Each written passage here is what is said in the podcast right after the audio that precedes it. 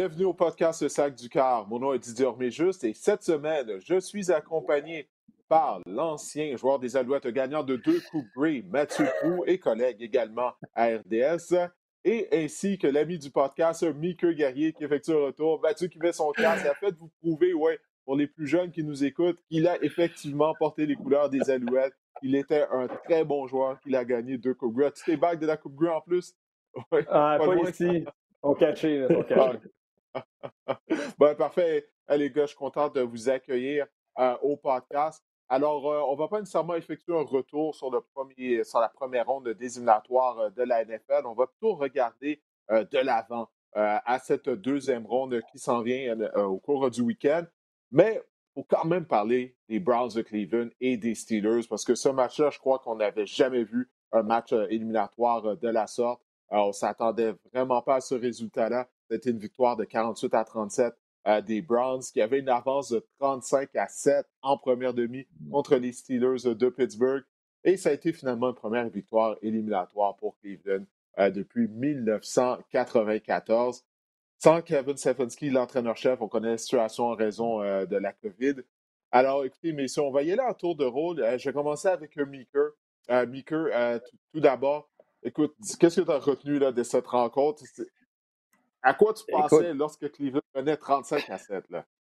OK. Premièrement, euh, on, va régler une chose. Je sais que tu ne veux pas qu'on revienne sur les matchs du week-end, Didier, mais moi, il faut que je revienne absolument sur le travail colossal. Non, mais il faut que je revienne sur le travail colossal que vous avez fait en ondes RDS. J'ai regardé les six matchs pas tous à 100% je vais être honnête quand même, là, mais à RDS. Et je zappais des fois avec la télé américaine et vous n'avez absolument rien à envier aux équipes américaines qui ont du budget quasiment à l'infini, qui font parfois juste un match dans une journée. Euh, sérieusement, c'était extraordinaire de vous voir travailler euh, toute la gang ensemble. Euh, je sais que ça a été un marathon, là, mais c'était vraiment le fun de, vous regarder puis de suivre ce week-end de football-là. Ceci ben, étant dit. gros merci, Maker. C'est très apprécié. Mais ceci étant dit, euh, je regarde le match de dimanche soir. Moi, je me suis couché à la demi. Vous savez, je me lève super tôt le matin. Euh, puis il fallait que je me couche à la demi. Mais je me suis couché en me disant, ça se peut pas. Ça se peut pas. Pittsburgh va revenir dans ce match-là, ça va être serré. Mais j'ai l'impression là qu'il y a une espèce de frustration là du côté des, euh, des Browns qui est sortie euh, sur le dos des Steelers. Euh, on s'est vengé de toutes ces années et de la saison aussi cette année contre, contre Pittsburgh. Ça n'a pas toujours été facile. et c'est un trop plein et je suis vraiment content pour les Browns, pour la ville de Cleveland, mais pour cette équipe-là et ses partisans qui ont mangé son pain noir. J'ai failli sortir mon chandail de Josh Cribbs euh, que j'ai chez nous, que je porte comme ça euh, l'été. C'est quasiment comme une camisole. Et là, je peux sortir ce chandail puis le porter avec une certaine fierté. Euh, je pense à Baker Mayfield, euh, que beaucoup de gens euh, regardaient de haut. On se disait, bon, est-ce qu'il va vraiment réussir à ramener les Browns? Les Browns, c'est les Browns. Quand on est allé chercher Odell Beckham Jr., on se disait, bon, on est arrivé, ça n'a pas fonctionné. Finalement, ça a pris que OBJ se blesse pour qu'on commence à avoir une saison qui a de l'allure. L'histoire des Browns, pour moi, est superbe. Et vous connaissez, je veux pas dire ma haine, mais disons que j'ai pas beaucoup d'amour à donner à Ben Roethlisberger. Fait que euh, je suis pas fâché d'avoir vu Pittsburgh euh, perdre, mais euh, pour Mike Tomlin, je le répète, l'entraîneur le plus beau de la NFL, je trouve ça dommage, mais en même temps, je suis pas inquiet pour lui parce que des entraîneurs comme lui dans la NFL se trouvent toujours en emploi. Donc, si j'avais à choisir, tant pis pour Ben, qui va peut-être prendre sa retraite, puis Mike, ben, meilleure chance la prochaine fois. Tu as déjà une bague de toute façon et tu vas de rester un très bon entraîneur. Ouais, moi, j'étais assommé. J'étais assommé par ce début de match-là. Il n'y a personne qui a vu ça. Personne ne peut me dire honnêtement qu'ils ont vu euh, ce début de match-là. Euh, ça me faisait penser au Super Bowl où Peyton Manning, le ballon lui était passé par-dessus la tête. c'était incroyable comment ça a commencé. Puis tu as raison, Mickey, j'ai vraiment l'impression qu'on a pris à la légère les Steelers. Et ce qu'on a vu après coup aussi m'a laissé penser que c'était ça, parce que tu vois Juju Smith-Schuster danser sur le terrain alors que son équipe tire au quatrième quart. Chase Claypool, après ça, sur les médias sociaux, qui dit Ah, pas grave, de toute façon, les Browns vont se faire ramasser la semaine prochaine par les Chiefs. Cette équipe-là est un peu immature, puis ça a paru. Je pense qu'on a pris les Browns à la légère, alors que du côté de Cleveland, euh, on a été vraiment insultés, piqués au vif dans notre fierté. Euh, et on est sorti vraiment comme des lions dans ce match-là. On a gagné la guerre physique. La course de Nick Chubb pour le toucher, là, J'ai rarement vu une ah, course aussi violente mmh. que ça, une équipe imposer sa volonté sur l'autre. Et ça, tu as beau être euh, n'importe quelle équipe, tu es dans la NFL, si tu ne te présentes pas et tu ne veux pas jouer au football, ça va faire planter par l'autre, que ce soit les Jets ou peu importe. Les Steelers, ils ont pris à la légère. Les Browns leur ont sauté dessus. Puis j'ai aimé aussi, je terminerai avec ça, en disant que j'ai aimé la force de caractère. Parce que les Steelers, c'est une équipe avec beaucoup de talent. Ils ont démontré ça talent-là au troisième quart, commencé cette remontée. Là, on s'est dit, attention, ça pourrait être dangereux. Et non, on est venu fermer les livres avec euh, des belles séquences du côté des Browns. Donc, excellent début de match, bonne préparation malgré le fait qu'on n'a pas pratiqué de la semaine. Et après ça, on a fini le travail au quatrième quart. Donc, vraiment une victoire pleinement méritée. Puis, sans prendre parti, là, les Steelers sont au sommet depuis toujours. Je pense qu'on était tous contents de voir les Browns gagner un match éliminatoire. Ça fait du bien de voir ces gens-là qui sont au fond du baril depuis des années finalement avoir du succès. Puis on a battu deux ennemis aussi. Oui, qu'est-ce que tu as dit? On a battu deux ennemis. Il y avait la COVID aussi, là. on n'a pas parlé, là, mais de passer par-dessus ça pour battre les Steelers, bravo Browns. Là. Oui, absolument. Mais écoute, comme Mathieu le disait, ça, faisait des années que ça dure. Là. Euh, les Browns ont connu peu de succès depuis leur retour en 1999. Puis moi, justement, j'étais dans l'État de l'Ohio lorsque la, concession est revenue du côté des Browns en 1999. C'était ma première année à l'université euh, à Toledo. Donc, il y a plusieurs gens que j'ai côtoyés euh, pendant que j'étais à l'université qui étaient des vrais partisans des Browns. eux qui attendaient depuis des années le retour de la concession à Cleveland. Alors, euh, je connais bien l'histoire des Browns à cause de ça. Euh, donc, moi aussi, j'étais heureux de voir les Browns finalement, mettre fin à cette longue disette. Mais les Steelers de Pittsburgh, moi, écoute, je, n'en reviens pas. On parle des Steelers, euh, une des concessions avec le plus d'histoire, de, plus grand historique du côté de la NFL. On a quoi, six titres du Super Bowl du côté de l'organisation de Pittsburgh et de voir cette équipe-là se faire embarrasser de cette façon-là en première demi à domicile. Ça, vraiment, je n'en revenais pas. Et puis là, pour l'avenir de la concession, parce que qu'est-ce que Mathieu a dit, c'est exactement ça qui est arrivé. Le manque de maturité des Steelers a fait surface. C'est quelque chose qu'on a vu vers la fin de la saison, notamment avec Juju Smith-Schuster. Je ne veux pas m'acharner sur lui, mais lui et Chase Claypool, avec leur rituel avant les rencontres euh, pour TikTok, de faire des danses, tout ça, ça démontrait de l'immaturité. On en avait parlé en nom de Mathieu, tu t'en souviens, j'en suis certain. Mais de voir cette équipe-là se faire embarrasser de cette manière-là, c'est ça que je, n'en revenais pas. Roethlisberger, il a l'air d'être au bout du rouleau. Je sais qu'il a établi un record euh, de la NFL pour le plus grand nombre de passes complétées euh, dans un match. on tirait de l'arrière par beaucoup, donc on a dû mettre, on a dû euh, passer le ballon mais il a été victime de quatre interceptions. Moi, j'ai hâte de voir les répercussions de cette défaite au sein de l'organisation des Steelers.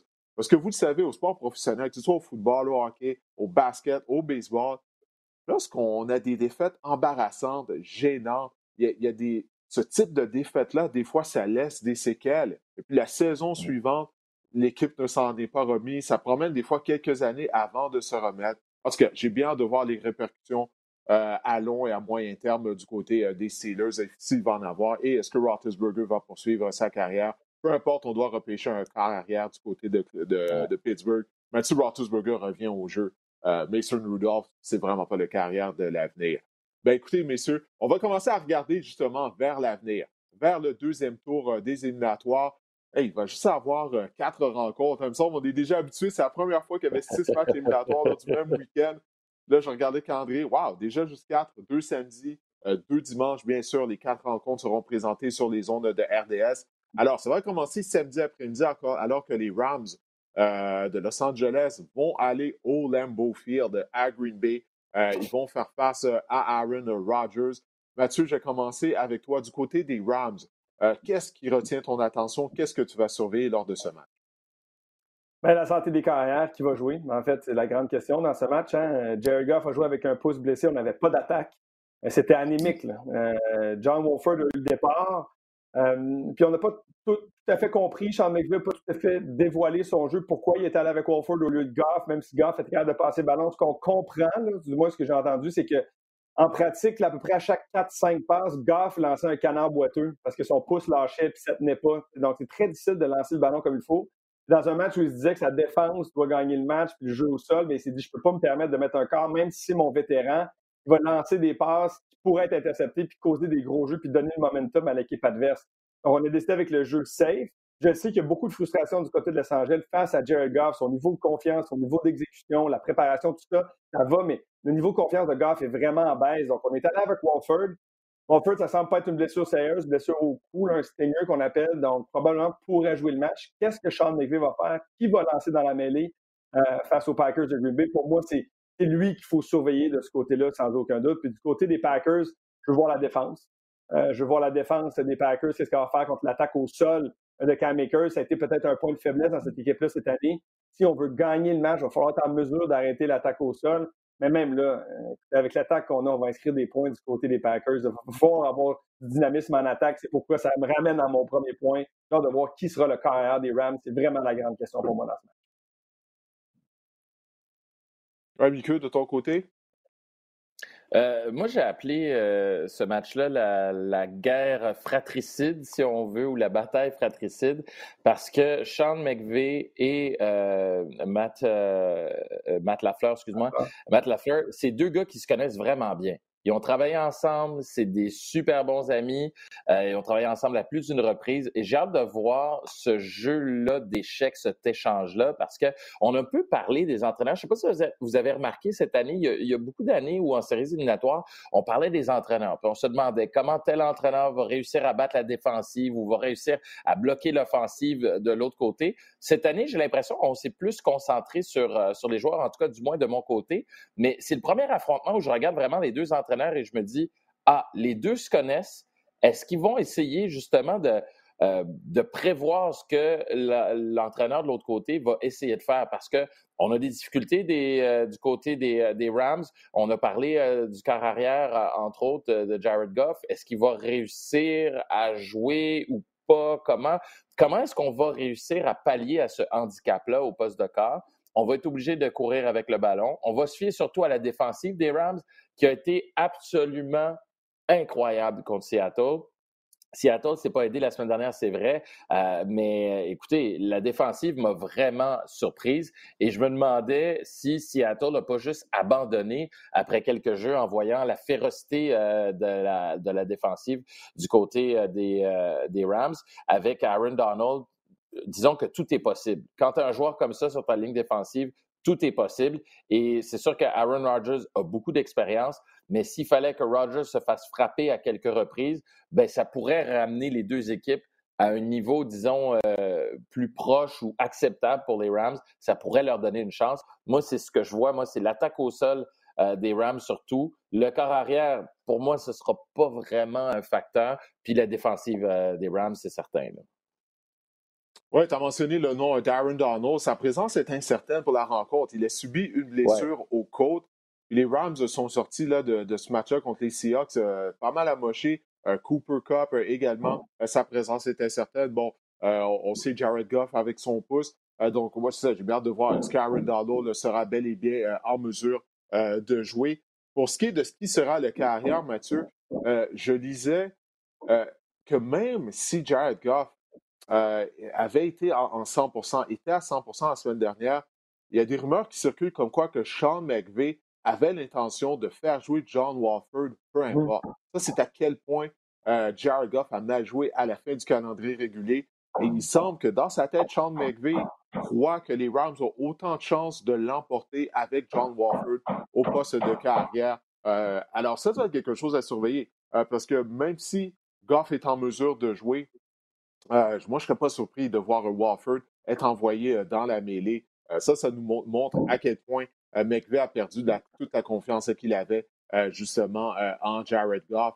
Et du côté des Packers, pour moi, c'est une question de protection. Est-ce qu'on sera en mesure de protéger Aaron Rodgers? la performance des Rams a vraiment été éblouissante contre les Seahawks. La performance de l'unité défensive, ça a probablement pour moi, été la meilleure performance d'une unité euh, de tout match confondu lors du premier tour euh, des éliminatoires. Mais on sera sans Aaron Donald. Est-ce qu'on va pouvoir répéter ce genre de performance-là? On a réussi cinq sacs contre les Seahawks de Seattle. On sait que les Packers, eux, sont privés des services de leur bloqueur à gauche, David Bakhtiari. Sa saison est terminée euh, en raison d'une blessure à un genou. Donc, est-ce qu'on pourra bien protéger Aaron Rodgers? Puis la confrontation, bien sûr, Jalen Ramsey contre Devante Adams. J'ai bien hâte de voir ça euh, et, euh, aussi. Euh, Vas-y, tu as quelque chose à dire? Non, ben, j'allais dire par rapport à, la défensive rapidement. Euh, Aaron Donald, est-ce que vous pensez vraiment, messieurs, qu'il va rater le match? Parce que je sais qu'il est blessé. C'est quand même assez sérieux, mais moi, j'ai de la misère, surtout en séries éliminatoires dans la NFL, euh, de voir des joueurs aussi importants rater des matchs comme ça. Parce que sans Donald, s'il rate vraiment le match, les chances des Rams sont presque nulles. Mais moi, j'ai vraiment l'impression qu'il va être là. Puis de l'autre côté, on sous-estime, je trouve, la défensive aussi des, euh, euh, Packers de Green Bay. Moi, je disais, euh, ils ont accordé moins de 25 points lors des six derniers matchs, les, les, Packers. Donc, je pense que la, défensive va jouer un grand rôle dans, dans ce match-là quand même. Oui, vas-y, Mathieu. En fait, oui, on a accordé moins de points, mais on a joué deux fois contre les Bears, on a joué contre les Eagles, on a joué contre les Lions, contre les Panthers. La seule bonne attaque qu'on a affrontée, mais, mais tu as raison de dire qu'on a vraiment dominé, c'est celle des Titans du Tennessee. Alors, on regarde l'adversaire, puis souvent, ce qui arrive quand on joue contre les Packers, c'est qu'on est tellement offensif qu'on sort de notre système. Donc, on, on enlève la course, on devient unidimensionnel. Ça aide la défense. Et c'est là où, pourquoi je dis, la défense des Packers contre l'attaque au sol. Si Cam Akers peut se mettre à courir puis gruger le cadran, limiter les possessions que Aaron Rodgers va avoir, avoir des longues séquences en attaque, c'est la seule façon qu'on peut gagner le match. Tu as raison de le dire. Si Aaron Donald n'est pas là, oublie ça, c'est terminé. Mais si on est capable d'établir l'attaque au sol, qui a été un point de faiblesse depuis des années dans les défenses de Mike Patton, on n'a jamais réussi à régler ça. Si on est capable de courir, avoir de longues séquences, c'est comme ça qu'on va gagner le match. Peut-être qu'on n'aura pas tant de points, mais les points, euh, ça va être important ici, mais c'est vraiment le, nombre de possessions que tu vas donner à Aaron Rodgers. Aaron Rodgers a marqué sur 80% de ses possessions. Fait que tu ne peux pas y en donner trop. Euh, alors, ça va être intéressant de voir comment on va faire. Mais cette, unité défensive-là, par contre, elle est très, très bonne. Je ne dis pas que c'est une mauvaise unité défensive, mm-hmm. euh, mais s'il y a un point de faiblesse qu'il va falloir surveiller, c'est sa défense contre l'attaque au sol. Ce qui fait qu'on peut pallier à ça, c'est le fait que tu es Aaron Rodgers, fait que tu mènes par 20 points, l'autre équipe abandonne l'attaque au sol, puis tu joues exactement dans leurs mains. Tu permets aux chasseurs de corps, les, frères Smith, et au demi de coin King, Alexander de, s'illustrer. Euh, puis c'est comme ça qu'on réussit à anéantir les autres équipes depuis le début de la saison. Ouais, pour ce qui est d'Aaron Donald, euh, avec sa blessure, on parle d'une blessure au côte. Donc, toute blessure au tronc, là, c'est toujours gênant. Euh, bon, en plus de ça, il va aller contre les joueurs de ligne attaque. Ils vont savoir qu'il a une blessure au côte. Alors, s'il est présent, tu peux être certain qu'il va recevoir quelques coups au corps. Là. Ça, il n'y a aucun doute là-dessus. Il va recevoir quelques crochets au niveau des côtes. Puis c'est également au niveau de son mouvement. Hein. Lorsque tu appliques tes techniques afin de battre un joueur de ligne à attaque, bien, continuellement, il faut que tu contorsionnes le haut de ton corps. Si tu es blessé aux côtes, c'est certain que ça va être douloureux. Donc, écoute, s'il est présent, ça va être une question de savoir à quel point cette blessure-là va le gêner. Est-ce qu'il va être en mesure euh, tout de même d'être le joueur dominant euh, qu'il est habituellement avec cette blessure-là et s'il sera en mesure de tolérer la douleur euh, également? Je pense plutôt que ça va en venir à ça parce que oui, je suis d'accord avec toi. Personnellement, je doute qu'il va rater la rencontre. On parle d'un match sans lendemain. C'est un des meilleurs joueurs, toutes positions confondues de la NFL. Il n'y a aucun doute qu'il va tout faire afin de, jouer. on va lui donner l'injection afin de réduire la douleur. Euh, du moins pour euh, la première demi de la rencontre. Euh, messieurs, dans le deuxième match qui va être présenté samedi, moi personnellement, je ne sais pas pour vous, c'est lequel duel que vous avez le plus hâte de voir, mais moi, c'est celui-ci. Les Ravens de Baltimore qui vont aller à Buffalo pour affronter Josh Allen et les Bills. Lamar Jackson, là, il doit sentir qu'un poids a été soulevé de ses épaules. Finalement, il est en mesure de décrocher sa première victoire en éliminatoire. Bon, je dis finalement, c'est pas comme si ça faisait dix ans qu'il était dans la NFL, ben, il avait une fiche de 0-2 en tant que carrière partant lors des matchs euh, éliminatoires. Alors, euh, écoute, euh, je vais commencer avec toi, Meeker. Qu'est-ce qui retient ton attention pour ce duel?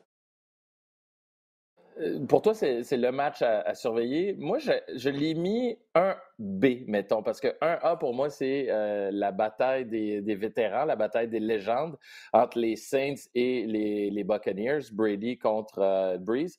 Euh, celle-là, je l'ai appelée la bataille des deux coques, parce que oui, j'ai donné des titres à chacun des matchs. je trouve qu'il y a des belles histoires là-dedans. Ça prend un titre pour chacun des matchs. La bataille des deux coques, parce que on a deux quarts arrière qui sont des super vedettes. Cette année, Josh Allen est devenu euh, est devenu un corps numéro un, mais un corps vedette, un corps qui, euh, peut faire gagner son équipe à lui seul. Pas qu'il n'était pas bon avant, mais on dirait qu'il a atteint un niveau supérieur. C'est pas pour rien qu'on parle de lui parmi euh, les joueurs les plus utiles. Si c'était pas Aaron de la saison d'Aaron Rodgers, Josh Allen serait loin en avant pour le joueur le plus utile. Donc, entre ces deux coques-là, euh, ça va être une bataille de corps. Moi, je vais surveiller ces deux corps-là parce que euh, du côté de, Jackson, euh, on l'a vu cette semaine, avec une course une course. Il a pu changer le match. Une course de 49 verres, vous allez me dire, oui, c'est vrai, mais c'est parce qu'on n'avait pas vu encore ce Lamar Jackson-là en séries éliminatoires. On sentait un peu menotté, euh, un peu incertain. Là, il est sorti de sa coquille. Euh, on peut dire que comme un petit poussin, il, euh, il, a grandi. Ben là, ça va être important de voir comment il va pouvoir se comporter. du côté des Bills avec Stephen Diggs, on a payé très cher pour aller chercher Allen et Diggs. Ils ont payé cette année. Est-ce qu'en séries éliminatoires, on peut passer, on peut aller encore plus loin? Une équipe des Bills comme les Browns qui a pas eu de succès pendant des années, on a senti le poids également euh, sur le dos des Bills. Euh, le, monkey, euh, comme on dit, le singe qui est, parti du dos des, des, Bills. Donc, on a deux équipes soulagées qui n'ont presque rien à perdre. je pense que les Ravens ont peut-être plus à perdre que les Bills en ce match-là, mais les Bills vont avoir des partisans. Ça aussi, il faut, faut, le souligner. Ça peut peut-être jouer également dans ce match-là. Euh, donc, l'attaque par, euh, par la passe, six victoires de suite pour Buffalo. Et de l'autre côté, euh, est-ce que c'est six ou c'est sept victoires, c'est ça? Ouais. De l'autre côté, les Ravens, c'est six victoires de suite. L'attaque au sol, parce que euh, Jackson, ben, c'est presque un porteur de ballon. Euh, ben, c'est sûr que ça va être très important l'attaque au sol du côté des Ravens avec euh, J.K. Dobbins également. Donc, c'est vraiment au niveau des deux attaques, moi, que je surveille beaucoup comment ça va se passer. La jeunesse, l'espèce de fougue également de ces deux équipes-là. J'ai très hâte, moi aussi, à ce match-là, Didier. Ben moi, j'ai pas de nom pour ce match-là. J'essaie d'en trouver un pendant que tu parlais. C'est la bataille des pays parce que c'est Buffalo puis Baltimore. J'ai vraiment rien trouvé d'original. Je disais ça, je continue à penser Cleveland, Kansas City, je vais trouver quelque chose. Mais euh, c'est un peu dans la même veine. Euh, c'est un peu dans la même veine, moi aussi. Euh, je, veux voir Lamar Jackson. Je veux voir Lamar Jackson jouer un bon match. Euh, mis à part sa passe en début de match, qui était vraiment la pire interception du week-end, mis à part peut-être quelques-unes de Big Ben, mais l'interception qu'il a lancée en début de match, moi, ça m'a fait peur parce que c'était vraiment mm. pas une belle passe. On sait qu'il n'est pas très bon pour mm. lancer à l'extérieur des numéros, le Mark Jackson. Son receveur, Mars Boykin, avait beaucoup de terrain à l'extérieur, puis il a lancé ça en dedans, ce qui a été une interception facile pour Malcolm Buckler. Et, après ça, tombe de l'arrière 10-0. C'est la première fois qu'il gagnait un match lorsque son équipe tirait de l'arrière par 10 points au plus. J'ai adoré comment il s'est relevé. C'est vraiment lui, il a fait des gros jeux. Un gros jeu en troisième essai et sept, fin du premier quart, on passe à Mark Andrews pour permettre à la séquence de se poursuivre. On va inscrire un placement. On a comme commencé la machine là, puis après ça, sa course, évidemment, en troisième essai neuf sur 48 verges pour le toucher. C'est lui qui a, été vraiment le catalyseur de son équipe, qui a permis à cette équipe-là de prendre son envol en attaque. Et ça va être encore lui. Tout passe par Lamar Jackson comme coureur, parce que c'est ce qu'il est. C'est plus de 1000 verges, c'est un autre système. Je pense pas que je fais toujours attention maintenant parce que Josh Allen, pour moi, c'est la preuve vivante que tu peux devenir éventuellement un bon passeur. Tu peux t'améliorer à ce point dans la NFL, ce que je ne pensais pas qu'il était possible. Mais pour moi, Lamar Jackson va demeurer toujours un passeur limité, mais va toujours demeurer une menace parce qu'il est capable de courir comme il est et il est phénoménal dans cette phase de jeu. Alors, est-ce qu'il est capable encore une fois de faire ça, de livrer une grosse performance face à de la position? Parce que plus ça va aller, plus il va avoir de la position. Puis pour moi, les Bills, euh, c'est leur unité défensive. Euh, est-ce que leur unité défensive va être en mesure de se redresser parce qu'ils ont mal paru contre les Colts d'Indianapolis, euh, tant contre l'attaque au sol de Jonathan Taylor, tant contre Philip Rivers. On n'est vraiment pas bien joué dans ce match-là. J'ai des préoccupations. Euh, oui, Josh Allen est bon, on a de l'attaque, tout ça, mais cette défense qui s'était saisie en fin d'année, là, elle a un relâchement majeur. Est-ce qu'on va être en mesure de limiter les courses de Lamar Jackson, qui a un système de jeu très créatif en attaque?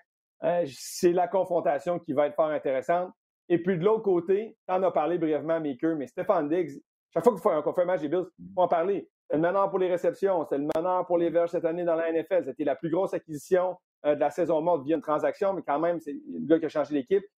Il a été spectaculaire, ce qu'on s'attendait, et plus, plus encore. Lui, face à Marlon Humphrey de l'autre côté des Ravens, comment on va gérer ça? Comment on va tenter de limiter l'impact de Stéphane Diggs? Parce que si tu limites Stéphane Diggs, après ça, ça devient plus difficile pour les Bills de Buffalo. Donc, ça va être quoi notre plan pour l'arrêter? C'est le genre de joueur, on sort le classique, là. on ne peut pas l'arrêter, on peut juste limiter un peu ce qu'il fait. Donc, comment on va faire pour limiter son impact sur le match? Parce qu'il va très, très certainement être visé au moins une quinzaine de fois.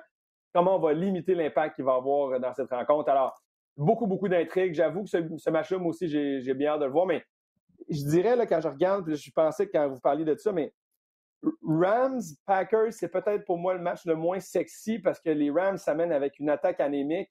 Mais à part ça, les trois autres matchs ont tellement des intrigues intéressantes. Les Browns qui s'amènent face aux puissants Chiefs, les vétérans. Puis là, justement, ces deux jeunes équipes, finalement, ont mis fin des longues disettes éliminatoires. On, dit que c'est le meilleur week-end de foot à chaque année. Avec les match-ups qu'on a, on est en droit de s'attendre que ça va être ça. On espère pas être déçu. Mmh. Oui, comme tu l'as dit, Mathieu, euh, les, gros morceaux de terrain que Lamar Jackson est allé chercher, il l'a fait avec ses jambes?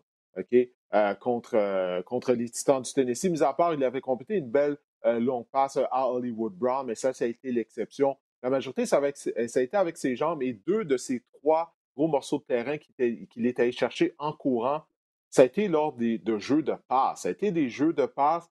Et puis là, finalement, ben, il s'est transformé en courant. Ça n'avait pas été des jeux de course sélectionnés. Il y a une course, la course en plein centre qu'il avait fait. Euh, c'était un jeu de l'option euh, vers l'intérieur. Euh, là, ça, ça, a été un long gain.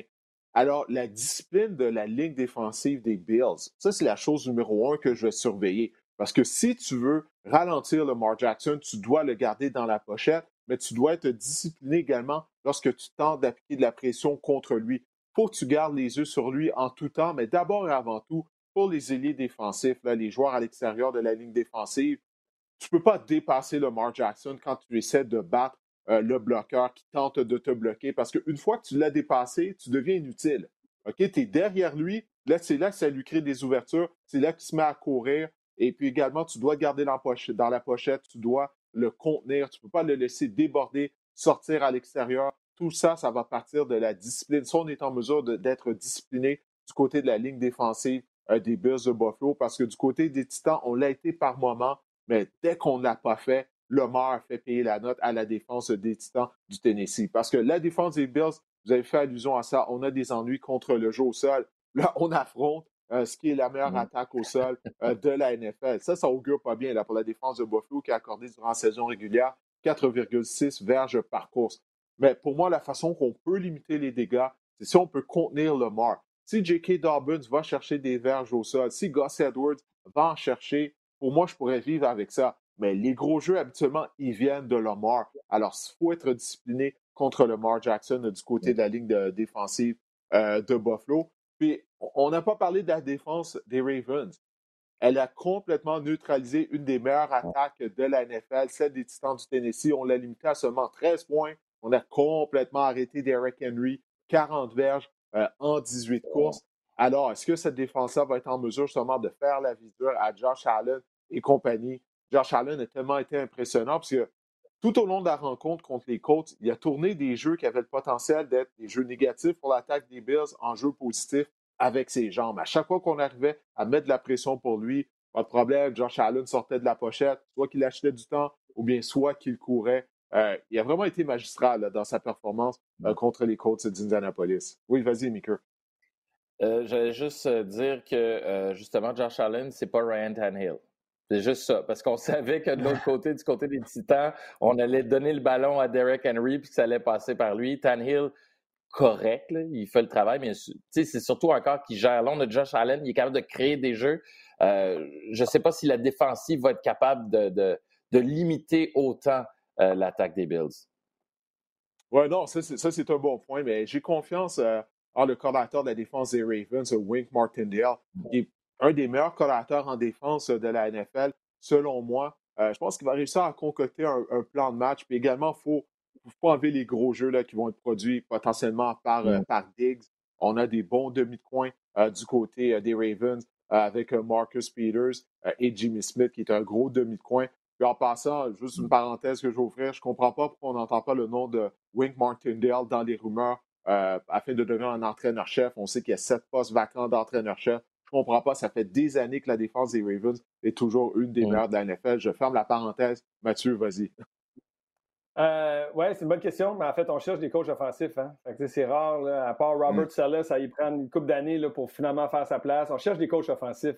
Puis ça, c'est drôle parce que je trouve ça intéressant comme concept. Pourquoi on cherche tout le temps des coachs offensifs en disant on va relancer notre carrière? Oui, mais moi, j'aurais tendance, puis probablement que je ne comprends pas quelque chose, quelque chose qui m'échappe, j'aurais tendance à prendre un, entraîneur-chef, peu importe son allégeance, à la limite unité spéciale, à la limite coach défensif, puis laisser mon coordonnateur offensif s'occuper à 100% du corps puis de mmh. l'attaque. Si tu veux ben développer un corps, donne quelqu'un qui va être avec lui à 100% du temps.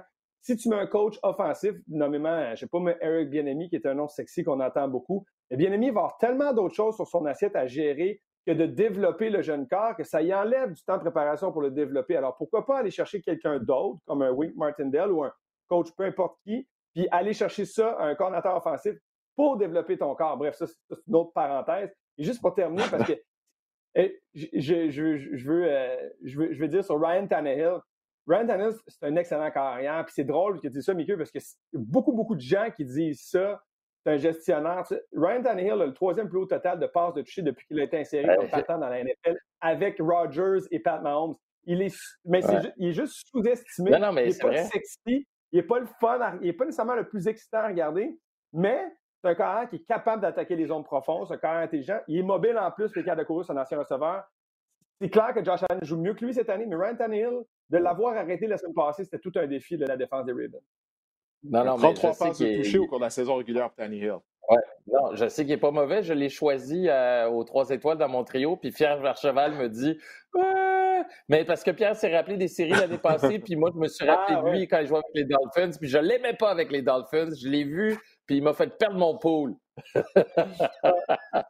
Écoute, là, c'est rendu personnel à ce point-là. Là. voilà. C'est ça, là, ton jugement là, est, biaisé contre Ryan Tannehill quand même. Là. Ça, même personnel, trois passes de toucher. Je vais faire une parenthèse parce que ça, c'est vrai. Ce qu'il dit là, c'est intéressant. Mickey, moi, je fais plus de pool, je fais plus de fantasy, je, ne touche pas à rien parce que ça m'affectait tellement dans comment je décrivais et j'analysais. Non, mais c'est un, investissement personnel. J'étais impossible. Je faisais le match, j'étais comme, ben, lance la passe à Dig. Ben, je fait que j'ai arrêté, je ne touche plus. je suis 100% objectif. Je n'ai pas de parti pris. Ah, mais je comprends ça, par exemple. Ah, ben ça, c'est excellent. Hey, écoutez, on va se tourner euh, ben, sur la journée de dimanche. Les Browns qui vont aller à Kansas City. Ça, c'est la récompense après avoir gagné un premier match éliminatoire depuis 1994. On va rendre visite au champion en titre du Super Bowl et Patrick Mahomes. Mathieu, qu'est-ce qui retient ton attention? Qu'est-ce que tu vas surveiller lors de ce match? Ah, J'essaie de trouver un titre encore pour ce match. Je ne trouve pas le, à court d'inspiration. Le, Media Bowl, peut-être, celui qui a le plus d'attention. c'est peut-être Tampa Bay New Orleans, je sais pas, les Browns, le, Underdog Bowl, le, je sais pas, le Upset Special, je sais pas. Euh, les Browns n'ont pas de chance dans ce match. Je vais être bien franc avec vous, les Browns n'ont pas de chance. J'ai le football, c'est la NFL, tout est possible. On disait que les Browns n'ont pas de chance contre les Steelers. Euh, mais les Chiefs ah oui, j'allais dire attention. Oui, ouais, je sais, mais je te jure que les Chiefs de Kansas City ne prendront pas les Browns à la légère. Ça, je peux vous le confirmer. On a fait l'erreur l'année passée de tirer de dans les matchs. On a vraiment voulu changer ça cette année. On, tente d'avoir des meilleurs débuts. Donc, vraiment, on a mis l'emphase toute la saison sur le premier quart du côté des Chiefs de Kansas City. Je suis convaincu qu'on ne fera pas la même erreur que les Steelers de Pittsburgh. Et avec la défense qu'on a du côté des Browns, et c'est ça mon sujet que je vais surveiller, c'est la COVID. Qui va revenir? Qui est en santé? Qui est là? Si Denzel Ward et Kevin Johnson, qui n'était pas du dernier match, sont absents. C'est terminé. Fermez les livres. Jamais on va avoir de chance. Il faut que tu aies tes meilleurs éléments en défense pour arrêter cette attaque. On ne pourra pas les arrêter complètement. Il va falloir limiter les dégâts. Mais si on n'a pas ces joueurs-là en défense, c'est terminé. On n'a pas appliqué de pression vraiment. On n'a pas réussi à déranger Big Ben le dernier match. Miles Garrett a été invisible face aux Steelers. Mm. comment on va faire si on fait ça contre Pat Mahomes? On va se faire torcher. il faut que cette défense-là retrouve ses joueurs. Il faut que cette défense-là élève son niveau de jeu pour qu'on Pat Mahomes, mais je pense que ça va être très difficile.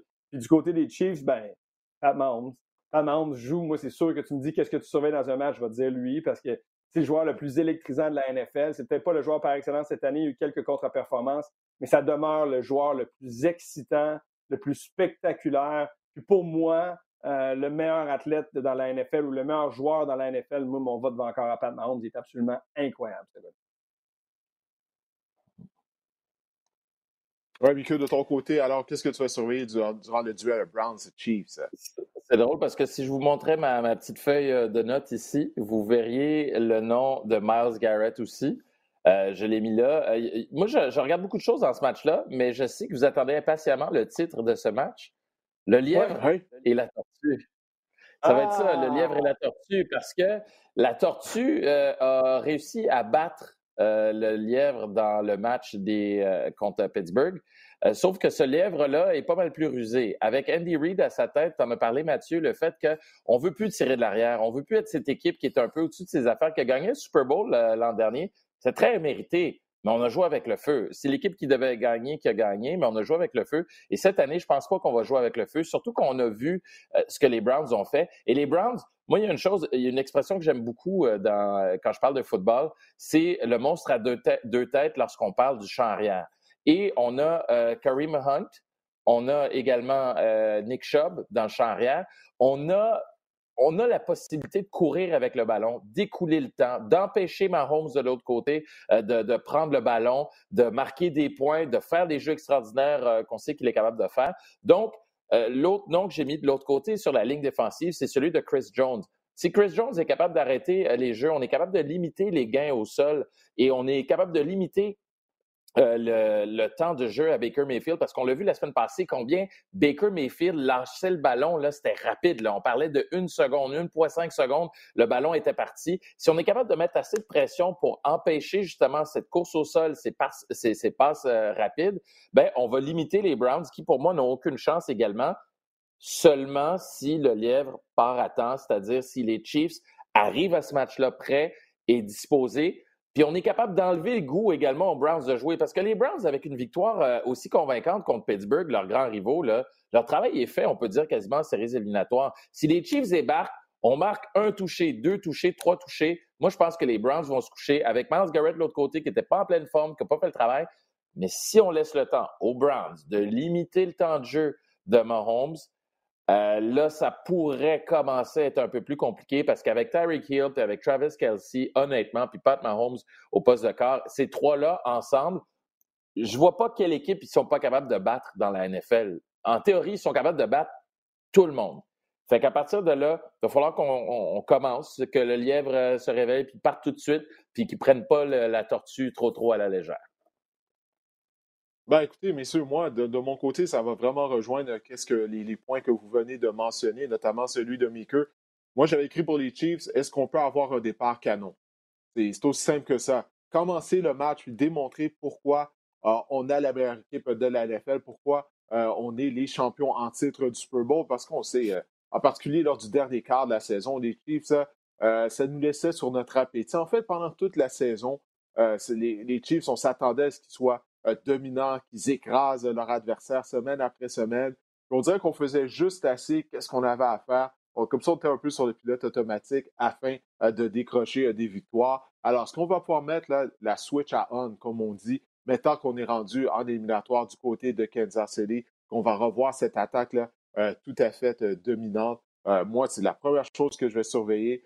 Puis, encore une fois, vous l'avez dit, hein, le duo de demi à l'attaque du côté des Browns de Cleveland, la ligne offensive, Joel Bitonio, l'excellent garde, sera de retour puisqu'il a raté le match contre les Steelers étant donné que son nom avait été placé sur la liste de la COVID. C'est simple. La ligne à l'attaque avec euh, Chubb et Hunt, et Hunt vont devoir connaître le match de leur vie afin de causer une surprise. En théorie, on a la recette. OK? Mm. On n'est pas obligé là, de changer notre identité. C'est ça l'identité des Browns en attaque, c'est de courir avec le ballon. On a la recette afin de gagner la bataille du temps de possession. Est-ce qu'on pourra appliquer cette recette-là? Euh, ça, ça reste à voir, mais on sait que la défense des Chiefs, elle n'est pas solide. Donc, en théorie, on pourrait limiter les possessions euh, de Patrick Mahomes et de garder le pointage serré. Mais l'unité défensive des Browns, est-ce qu'elle va pouvoir, éviter d'accorder de longs jeux, d'accorder des gros morceaux de terrain? Ça, personnellement, je ne le crois pas. Alors, euh, on va voir, mais on a la recette en, théorie, du côté de Cleveland afin de l'emporter. Est-ce que vous voulez ajouter quelque chose? Je vois, Mathieu, ou tu es tout simplement juste d'accord avec tout ce que j'ai dit? D'accord avec tes propos. Puis, tu sais, j'essaie de voir, même s'il y a un bon départ du côté des Browns, y a-t-il une équipe qui est bâtie pour combler un déficit de 10, 20 points? Et, tu limites les possessions, mais ils peuvent marquer un toucher en dedans 45 secondes sur 80 verges. Cette équipe-là, puis on l'a dit, puis Mika a raison, ils peuvent battre tout le monde, puis on en a parlé cette année. La seule équipe vraiment qui va battre les Chiefs, ce sont les Chiefs les Chiefs sortent de leur match ou font des erreurs ou ne jouent pas dans le système ou tentent d'en faire trop, ils vont peut-être perdre un match, mais s'ils jouent à l'intérieur de leur cadre, à l'intérieur de leur talent, cette équipe-là va tout droit vers un autre trophée Lombardi, à mon avis, mais on, en reparlera rendu là. Il y a d'autres bonnes équipes qui vont se présenter, mais ils ont vraiment tous les éléments. Fait que ça me surprendrait qu'ils trébuchent au premier tour éliminatoire pour eux face aux Browns de Cleveland. Puis Mickey, tu l'as dit, puis c'est vrai, les Browns, là, leur saison, elle est couronnée de succès, peu importe ce qui se passe à partir d'ici. Ils ont fait les éliminatoires pour la première fois depuis 2002. Ils ont gagné un match éliminatoire depuis 1994. Une équipe qui s'en va dans la bonne direction. On a une nouvelle attitude, un nouveau coach. On sait où on s'en va. Pour moi, c'est une saison couronnée de succès, peu importe ce qui se passe. Alors, dans ce contexte-là, ils ne donnent pas cher leur peau face aux champions à titre du Super Bowl. Bon, Meeker, tu disais que le match que tu avais hâte euh, de, voir euh, ce week-end, c'était pas Ravens contre Bills comme moi. Toi, moi, je regarde déjà vers l'avenir de la NFL. Les, les, duels qu'on va regarder pendant des années à venir entre Josh Allen, Lamar Jackson euh, et ah, compagnie. Mais le voici. Oh mon Dieu. le match oh, de, dimanche soir. Tom Brady, les Buccaneers face à Drew Brees et les Saints. Mon Dieu. Ils sont pas encore âgés de, de, 60 ans. Là. Ça, c'est vraiment excellent. Oui, l'histoire euh, nous attend lors de ce duel entre les deux équipes. ouais, ouais. Oh mon Dieu, c'est incroyable ça, cette photo-là. C'est vraiment bon. Ben, bon, ben, Mickey, vas-y en premier. Qu'est-ce que tu, tu retiens ton attention euh, pour cette rencontre entre les Bucks et les Saints? Sur le beau photomontage, on voyait le canal euh, Histoire History euh, Channel. Ben justement, c'est ça, c'est la bataille des légendes. C'est peut-être la dernière fois qu'on va voir ces deux corps légendaires s'affronter. On s'entend que les deux une fois que leur euh, carrière est terminée, ils s'en vont directement au temple de la renommée. Il n'y a même pas de débat, il n'y a même pas de discussion. La question, c'est quand est-ce qu'ils vont prendre leur retraite, puis combien de temps faut attendre? Parfait. On s'en va directement au temple de la renommée. Donc, pour moi, je trouve ça intéressant à ce niveau-là. C'est sûr qu'au niveau des deux équipes, euh, c'est peut-être pas, comme tu dis, euh, Didier, on, on regarde pas, c'est pas des jeunes poulets du printemps, c'est pas des équipes qui ont nécessairement un avenir où tu te dis, bon, ben d'ici deux, trois ans, ils vont être arrivés, ils vont se rendre en finale du Super Bowl. C'est des équipes, s'ils ne gagnent pas cette année, bah, c'est pas mal, pas mal fini leurs espoirs, leur fenêtre est fermée. Mais, on m'a demandé à l'émission Les Trois Étoiles de choisir une des équipes qui a joué dans le, dans le week-end dernier qui pourrait se rendre au Super Bowl. Bon, la réponse aurait été aucune de ces équipes, mais si j'avais à choisir, ben c'est une des deux équipes qui a joué, qui va jouer euh, ce match-là de, dimanche. Euh, il fallait que je choisisse, fait que j'ai choisi moi les Bucks de Milwaukee, les Buccaneers. Pourquoi? À cause de Tom Brady, mais parce que j'ai oui. Euh, excuse-moi, qu'est-ce que j'ai dit? Milwaukee, là. Ah, ben oui, je parle. Passons au basketball, tu es en mode Exactement. je suis aussi chroniqueur basket, il hein, ne faut pas l'oublier, pardonnez-moi. Mais c'est ça, les Bucks de Tampa Bay. Pourquoi? Parce que les Bucks, j'ai l'impression que c'est une équipe qui s'améliore de semaine en semaine. Tu sais, une équipe, tu te dis, on a des joueurs, on, a un vieux carrière. Au début, on se disait, hey, ça va pas bien, Tom, qu'est-ce qui se passe? Il s'ennuie de Bill Belichick.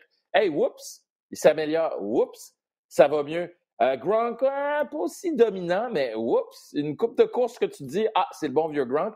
Et on a un certain Chris Evans aussi. Moi, je regarde les, euh, les Buccaneers là, rapidement à l'attaque. Je vois Brady, Evans, Gronk et, ah ben, Antonio Brown, qui est encore là, qui réussit encore de temps en temps à faire des gros jeux. Moi, je pensais qu'Antonio Brown, quand euh, on a dit qu'on allait ramener Antonio Brown, je me disais, mais à quoi on pense?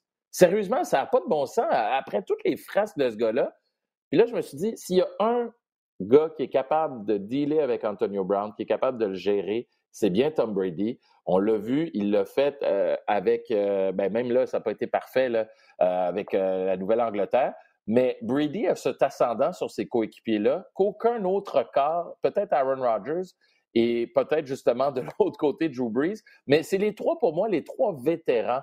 Fait que de voir ces deux vétérans-là se battre, ça va être intéressant. Et de l'autre côté, Drew Brees a un certain Alvin Kamara avec lui.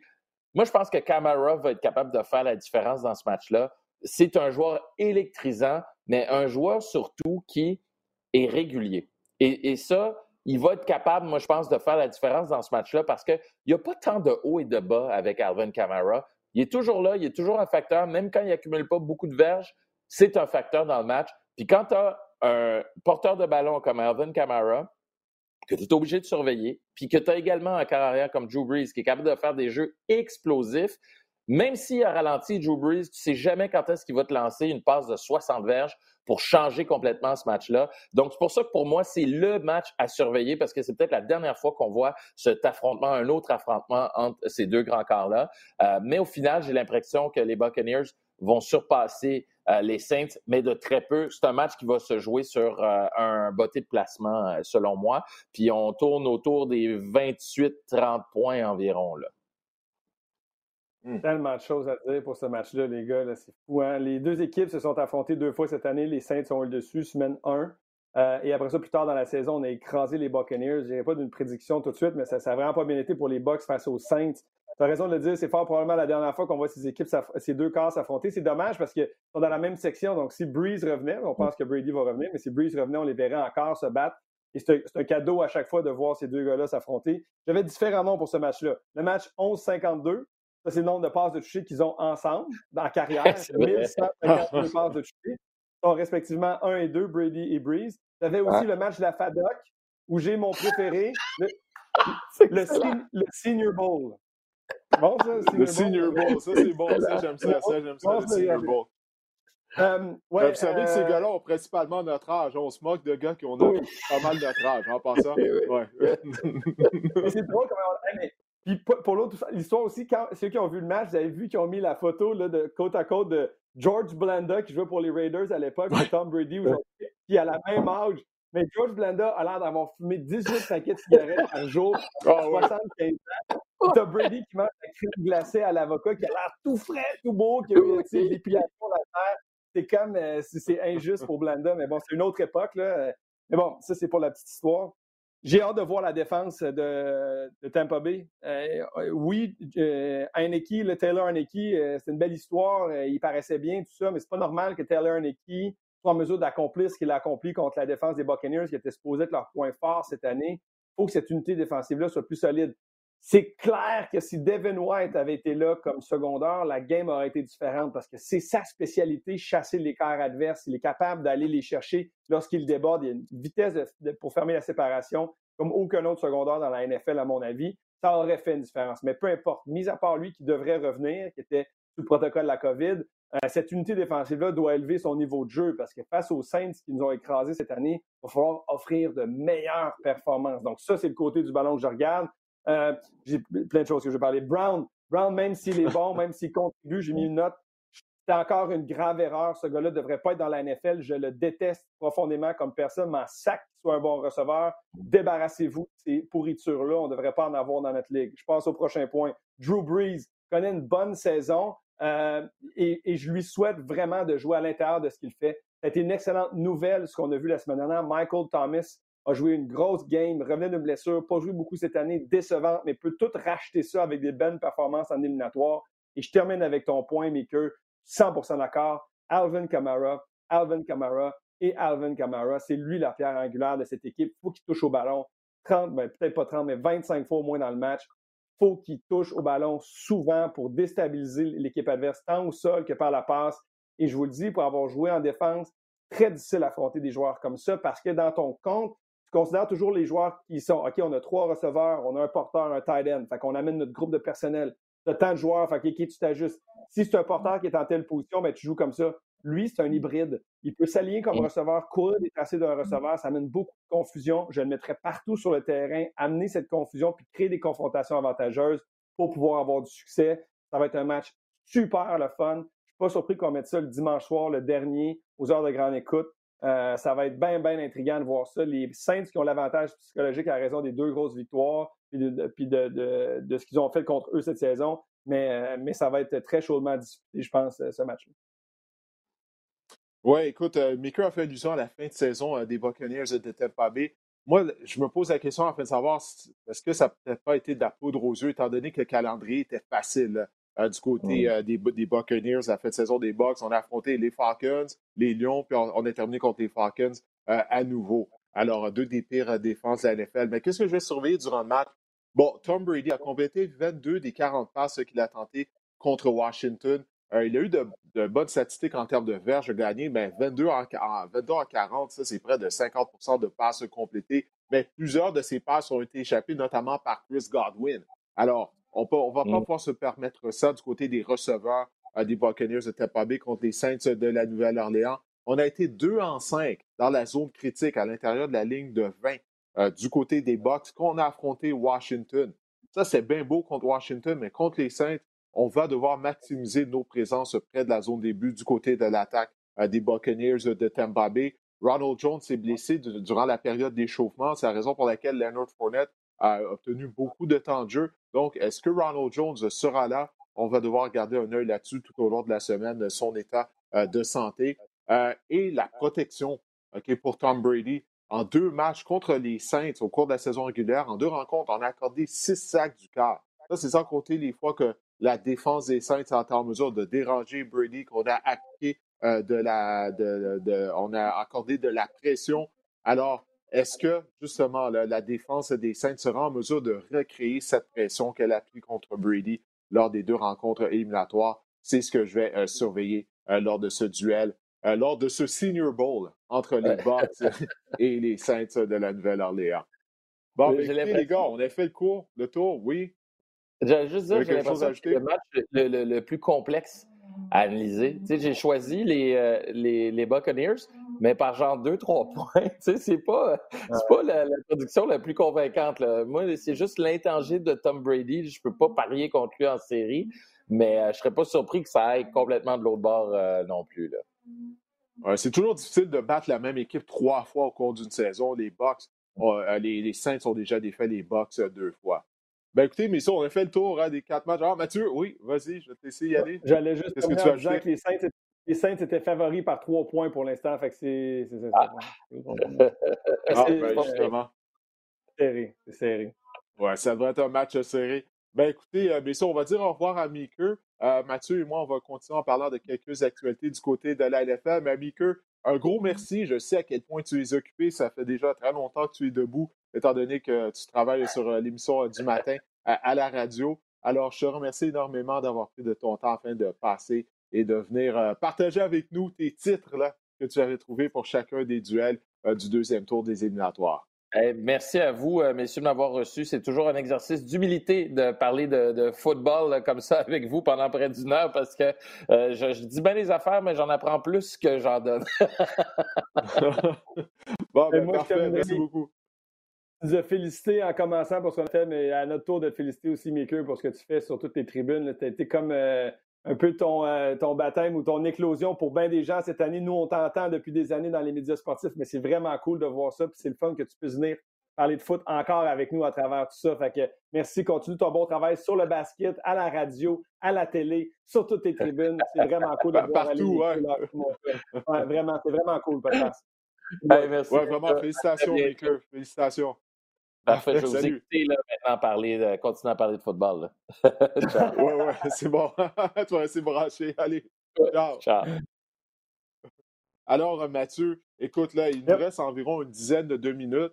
Euh, les Ouais. actualités, bon, du côté de la NFL, euh, c'est notamment, bon, les Eagles de Philadelphie. Parce que là, on sait, il y a plusieurs postes euh, disponibles maintenant. Il y en a sept à la suite du congédiement de Doug Peterson au niveau des entraîneurs-chefs euh, qui sont disponibles, alors que du côté des DG, je crois qu'il en reste cinq, étant donné que Houston a, a embauché un nouveau DG. Mais on va se concentrer euh, du- à Philadelphie, là. Euh, du côté des Eagles, parce que on croyait que Doug Peterson avait évité le pire. Euh, étant donné que le Black Monday avait lieu lundi dernier, mais là, il s'est fait avoir par un Black Monday à retardement. Le lundi suivant, il a été congédié. Et tout ça, c'est arrivé à la suite d'une réunion qu'il a eue au cours du week-end avec le propriétaire euh, des Eagles, euh, Jeffrey Lurie. Et lors de cette euh, rencontre, eh bien, Lurie, finalement, il n'a pas aimé, il n'a pas été convaincu que Doug Peterson avait un bon plan afin de redresser la situation des Eagles de Philadelphie, afin de relancer notamment Carson Wentz. Premièrement, qu'est-ce que tu as pensé de cette décision de congédier Doug Peterson? Ben, écoute, je suis pas très surpris. Il y avait, semble-t-il, vraiment un riff, comme on dit, euh, un clivage entre, euh, entre Doug Peterson et Carson Wentz. Clairement, ça n'a pas fonctionné. Jalen Hurts a fini la saison frustré. Carson Wentz a fini la saison frustré. On a eu des contre-performances euh, du côté de, de l'attaque. On n'a pas été en mesure de, développer le jeune corps Wentz. Alors, il y a beaucoup de frustration. Je suis pas vraiment surpris que on ne soit pas arrivé à, une entente où on se dire, bon, on va réussir à pallier ça. C'est beaucoup plus facile de se départir de Doug Peterson présentement que se départir du contrat de Carson Wentz ou même de Carson Wentz. Je pense que c'est des indications supplémentaires que Wentz sera là l'an prochain. Euh, c'est pas une situation facile pour peu importe qui va venir là. Peut-être qu'on va parler dans un instant, mais, mais pour Peterson, euh, on étoile le palier rapidement. C'est n'est pas une situation facile. Il faut rappeler quand même qu'il a fait le Super Bowl, il a fait les éliminatoires quelques saisons. C'est pas un mauvais Ça fait juste trois ans qu'ils ont gagné le Super ben Bowl. Ça fait même pas encore trois ans exactement sur le calendrier. C'est ça. c'est vraiment ce développement de Carson Wentz, cette relation avec Carson Wentz. Euh, semble-t-il, ce qu'on comprend aussi, c'est qu'il y avait beaucoup de gens qui, parlaient à, Peterson. Peterson était un peu tanné, lui, de faire dire quoi faire, puis se faire dire, se faire imposer plein de trucs. Fait que j'ai comme l'impression que Peterson est arrivé probablement avec ses gros sabots en disant ben, regarde, voici, si je reste, c'est comme ça que ça va marcher. Puis Lurie a dit ben, c'est pas comme ça que ça va marcher, fait c'est fini. C'est correct, ça aussi, ça arrive comme ça. Puis tu quoi, tant mieux si les deux s'entendent pour le départ. Euh, Doug Peterson va se trouver un autre emploi dans la NFL. Euh, je suis pas surpris parce que c'est vraiment une situation qui était difficile. C'était difficile à voir. C'est une des plus grandes déceptions cette année dans la NFL, tant l'équipe que le développement de Wentz. Euh, puis un nom à surveiller juste comme ça, avant de te céder la parole. Le Brian Dable partage le même agent que Howie Roseman, le DG des, euh, des, Eagles. Brian Dable a fait des miracles avec Josh Allen, a développé Josh Allen cette année. Alors, si tu cherches à développer puis à amener Carson, euh, Carson Wentz à un autre niveau, clairement un nom qui va faire partie de la discussion là, quand va venir le temps d'embaucher le prochain entraîneur-chef. Écoute, je ne me souviens pas c'est quoi le code régional de la région de Philadelphie, mais peu importe. Si Dable le voit sur son afficheur, sur son téléphone, si j'étais lui, je ne répondrais pas, Mathieu. Parce que c'est vraiment pas. Ah ouais, non, non, non, sérieux, c'est vraiment pas une bonne situation qu'on a à Philadelphie pour le prochain entraîneur euh, qui s'en vient. Pour plusieurs raisons. Écoute, j'ai une page de notes sur cette situation-là. Là, ah, c'est vraiment, c'est quelque chose que je surveillais euh, au cours de la fin, ben, tout au long de la saison, vraiment. Euh, écoute, bon, tu as fait allusion tout d'abord au fait que Peterson n'aimait pas qu'il se faisait dire quoi faire de gauche à droite. Ça, c'est un gros problème au sein de l'organisation des Eagles. Parce que lorsque Laurie et Peterson se sont rencontrés, le plan de Peterson, lui, c'était euh, de donner des promotions à l'interne euh, à certains de ses entraîneurs, notamment au poste de coordinateur à l'attaque et coordinateur de la défense, parce qu'il ne faut pas oublier que Jim Schwartz quitte l'organisation, le coordinateur de la défense, il prend sa retraite. Alors lui, il voulait faire des promotions à l'interne et Laurie, lui, il n'a pas aimé ce qu'il a entendu, il n'aimait pas ça, parce que notamment pour le poste de coordinateur à l'attaque, ça, je te dis, c'est qu'est-ce que j'ai lu selon les gens qui mmh. couvrent les activités quotidiennes des Eagles de Philadelphie. Ben, Jeffrey Lurie, le propriétaire des Eagles, lui, il aurait aimé qu'on embauche à titre de coordinateur euh, euh, Graham Harrell. Graham Harrell, qui est le coordinateur offensif des Trojans de l'université USC. Ben lui, il, voudrait, il voulait amener du sang neuf. Il voulait amener des idées nouvelles afin de relancer Carson Wentz et l'attaque euh, des Eagles. Lurie, c'est le propriétaire. Il a le droit de faire ce qu'il veut. Mais en même temps, d'imposer des entraîneurs à ton entraîneur-chef, je peux comprendre pourquoi Peterson, lui, il n'aimait il pas ça. Donc, peu importe qui va être le prochain entraîneur-chef des Eagles, ça va continuer, ça. D'avoir Jeffrey Lurie qui essaie de mettre son grain de sel. Il ne faut pas oublier le DG là-dedans, Harry Roseman, qui lui aussi essaie tout le temps de mettre son grain de sel. Ça fait en sorte que ce n'est pas une situation facile pour un entraîneur. Et pour Roseman, qui est le DG, le prochain entraîneur-chef sera le quatrième sous Harry Roseman. OK, il y avait eu Andy Reid avant. Ensuite de ça, il y a eu Chip Kelly, Doc Peterson, le quatrième. Mathieu, tu suis le football depuis longtemps, là, comme moi. C'est quand la dernière fois tu as entendu un DG qui a eu la chance, quatre chances avec euh, des entraîneurs différents? Jamais. Ça se fait pas. C'est ça. Puis tu as raison, c'est l'ingérence du haut tout le temps. Ça a toujours été la même histoire, puis tu as raison de dire, moi aussi, je suis Brian Dable. Pourquoi quitter? Tu sais qu'un jour, tu vas avoir une opportunité. Avec ce que tu as fait avec les Bills, tu sais que tu n'auras une opportunité. Attends la bonne. C'est pas une bonne situation. Puis je sais que tu vas continuer avec des stats, mais tu vas me parler du plafond salarial, tu vas me parler des contrats, tu vas me mm-hmm. parler. C'est ça, en fait, c'est vraiment pas une bonne situation pour un entraîneur-chef. Euh, alors, je comprends qu'on s'est départi de Doug Peterson, mais je suis pas convaincu de ce qu'on va avoir. Ça fonctionne pas. Tu as tellement raison de le souligner. Ça fonctionne pas. Un an, il faut que tu sois aligné. Le propriétaire engage ton DG qui partage ta vision. Lui ensuite engage son DG, oui avec l'accord du propriétaire, mais c'est lui qui engage son coach. Après ça, le coach engage ses adjoints parce que c'est avec eux qui passent toutes ces journées. Il faut qu'ils partagent une vision, des systèmes, une même tête quasiment. Il faut que ce soit des gens de confiance avec lesquels il a travaillé. Tu ne peux pas commencer à imposer des gens à différents endroits dans l'organigramme. ça va juste pourrir tout ça et ça va faire en sorte que ça va être dysfonctionnel. Donc, c'est vraiment pas une situation facile euh, du côté de Philly. D'accord? Oui, puis c'est ce qu'on a fait durant la dernière saison. Apparemment, à Marty Morningweg, il y avait un rôle là, de, de, de, consultant en attaque, ouais, je ne sais pas trop. Ben ça, apparemment, c'est l'idée de, Harry Roseman de l'amener au sein de l'organisation. C'est pas l'idée de Doc Peterson. Euh, là, bon, on l'a congédié à la fin de la saison régulière, mais on peut comprendre pourquoi l'attaque euh, des Eagles, là, ça, ça, il, y avait, il semblait avoir de la confusion. Là. Euh, tu as fait allusion au plafond salarial. les Eagles, présentement, pour la saison 2021, ben, ils seraient 70 millions au-dessus du plafond salarial. Donc, il y a plusieurs joueurs qui ne sont pas de retour. Zach Ertz va devenir joueur autonome on ne peut pas se permettre de le, mettre sous contrat. On a une équipe vieillissante. on n'a pas voulu tourner la page après la conquête du Super Bowl. On a ramené tout le monde. On a été loyal. Mais là, c'est le temps justement de laisser ces gens-là partir. Jason Peters qui est encore là du côté de la ligne à attaque. Donc, il y a un manque de talent au niveau de la formation, la situation du plafond salarial, le fait que tu as Lurie et Roseman qui n'arrêtent pas de te dire euh, quoi faire. Moi, je me tiendrais loin, loin de tout ça. Et en plus de ça, tu as un carrière qui est brisé en ben Carson Wentz faut que tu relances la carrière de Carson Wentz. Alors, ça en fait beaucoup. Il y a une rumeur qui circule. J'ai vu, bon, vraiment, il y avait une rumeur comme quoi que euh, les Eagles seraient intéressés à Lincoln Riley, qui est l'entraîneur-chef euh, à Oklahoma. Pour moi, ça ne fera aucun sens. Premièrement, c'est Lincoln Riley. Tu es, le CEO là, à Oklahoma. Tu fais qu'est-ce que tu veux. Tu prends toutes les décisions que tu veux. Pourquoi tu irais à Philadelphie pour te faire dire euh, quoi faire? Et puis, ben, tu veux relancer Carson Wentz. Tu ne veux pas essayer de relancer Jalen Hurts. OK, Jalen Hurts qui a joué pour Lincoln Riley à l'université. Donc ça, ça ne fait pas de sens. Le nom qui semble faire du sens, on parle de Mike Kafka, qui est l'entraîneur des carrières des Chiefs de Kansas City. C'est un ancien carrière des Eagles de Philadelphie, tout comme l'était Doug Peterson. Et puis, étant donné qu'on répète tout le temps les mêmes erreurs du côté des Eagles, on aime emmener des anciens de l'organisation. Je me dis, ben oui, il me semble que Mike Kafka, euh, ça ferait du sens euh, si on l'amenait euh, à Philadelphie. Moi, j'ai vraiment l'impression que la situation ne sera pas beaucoup mieux dans un an euh, chez les Eagles, malheureusement. Non, je suis bien d'accord. Je suis vraiment d'accord. Puis moi, le terme consultant, c'est ce que tu disais au début, là, mais le, le terme consultant, c'est pas consultant, c'est espion. C'est ça. Oui, Quand tu vois un consultant arriver dans une équipe, c'est jamais une bonne nouvelle parce que lui est là pour aller chercher de l'information, pour rapporter ça en haut. Puis, hein, fait que c'est jamais, jamais bon. Dans n'importe quelle équipe, les gens qui nous écoutent, là, quand tu entends le terme, va être amené comme consultant, c'est le début de la fin pour bien des gens dans l'organisation parce qu'il s'en vient lui chercher exact, ouais, c'est vrai. C'est vraiment pas de façon facile de, ça. Oui, non, c'est vrai, tu l'as bien dit, consultant, c'est espion plutôt. C'est vraiment, euh, vraiment ça. Parce qu'on va voir ce qui va arriver du côté Philadelphie également avec les autres équipes. Sept euh, postes d'entraîneur-chef euh, vacants.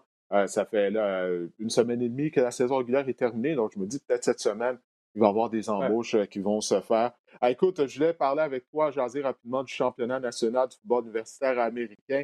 Mais là, euh, il est déjà à 13 h Ça fait déjà une heure euh, qu'on enregistre. De toute façon, ça a été un match à sens unique, toute une performance de ah Devante Smith. Pas grand-chose à dire. Alabama que tout simplement confirmé quelle était la meilleure équipe.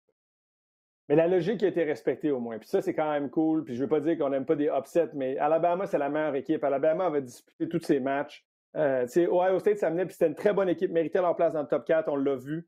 Euh, mais la meilleure équipe cette année dans le football universitaire à travers toute cette pandémie puis toute cette folie, ça a été Alabama, clairement, on l'a vu. Euh, on a vu encore tout le talent sur le terrain, que ce soit les jeunes comme Barmore en défense, que ce soit Devante Smith, Mac Jones qui a si bien joué, Najee Harris qui a joué un match spectaculaire. C'est vraiment mm-hmm. une, démonstration de domination, encore une fois. Nick Saban devient l'entraîneur le plus titré dans l'histoire euh, des championnats universitaires américains avec sept maintenant, six avec Alabama, un avec LSU. C'était vraiment, écoute, c'était ce qu'on s'attendait qu'il allait se produire. Malheureusement, ça ne donne pas toujours un bon spectacle, mais on a eu tout un spectacle en première demi avec Devante Smith. Moi, c'est cassé le doigt peut-être, c'est pas une grosse blessure, c'est pas si important que ça, il va s'en remettre assez rapidement. Euh, pour ceux qui ont vu euh, cette, première demi-là, c'était absolument phénoménal. Donc vraiment, on a été choyés pendant les 30 premières minutes, puis après ça, les 30 dernières minutes, c'était une célébration puis une consécration de ce qui était le programme du Crimson Tide, amplement mérité de leur part. Oui, et puis pour ce qui est de Justin Fields, bon, il avait besoin d'une autre performance éblouissante afin peut-être de semer le doute au niveau des équipes de la NFL, euh, pour les Jaguars de Jacksonville notamment, qui ont premier choix du repêchage, mais ben, c'est pas de sa faute. Il affrontait une machine euh, la machine du Crimson Tide. Alors, euh, ça a été plus difficile pour lui que ce n'a été euh, contre Clemson. Alors, écoute, je pense que Taylor Lawrence sera le premier joueur sélectionné, que la logique sera respectée. Bon, parfait, Mathieu, je vais te laisser y aller. Je sais que tu as une journée occupée, tout comme yes. Meeker. Alors, encore une fois, je te remercie d'avoir été de passage au podcast Le Sac du Car. Écoutez, j'espère que l'épisode vous a plu et on se reparle la semaine prochaine.